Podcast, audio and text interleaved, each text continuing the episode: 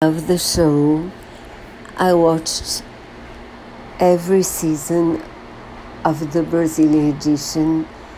I've also watched some seasons of the English edition with Lord Sugar.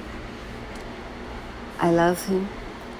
And I've just found out there is this edition uh, with the Chatri with the CEO of One Championship, a big Asian company, and he also he's he's looking for a, a new employee with a big salary and also will learn a lot because we'll work directly with, with him.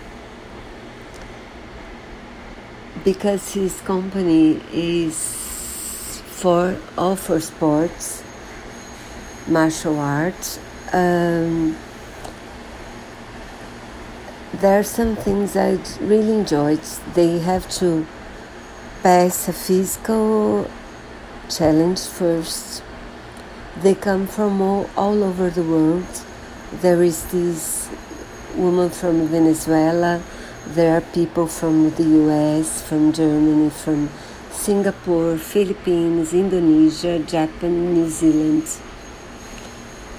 Maybe other countries as well, but I don't, I'm not sure.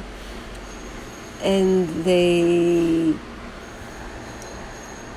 I did not, in only one judge besides him.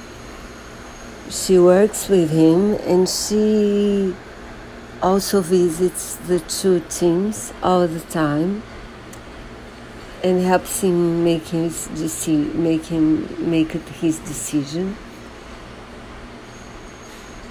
And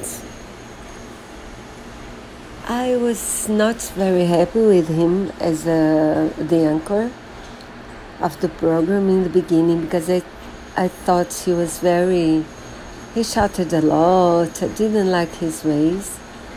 And I did not like her very, very much as well because I thought she was too mild and too, you know.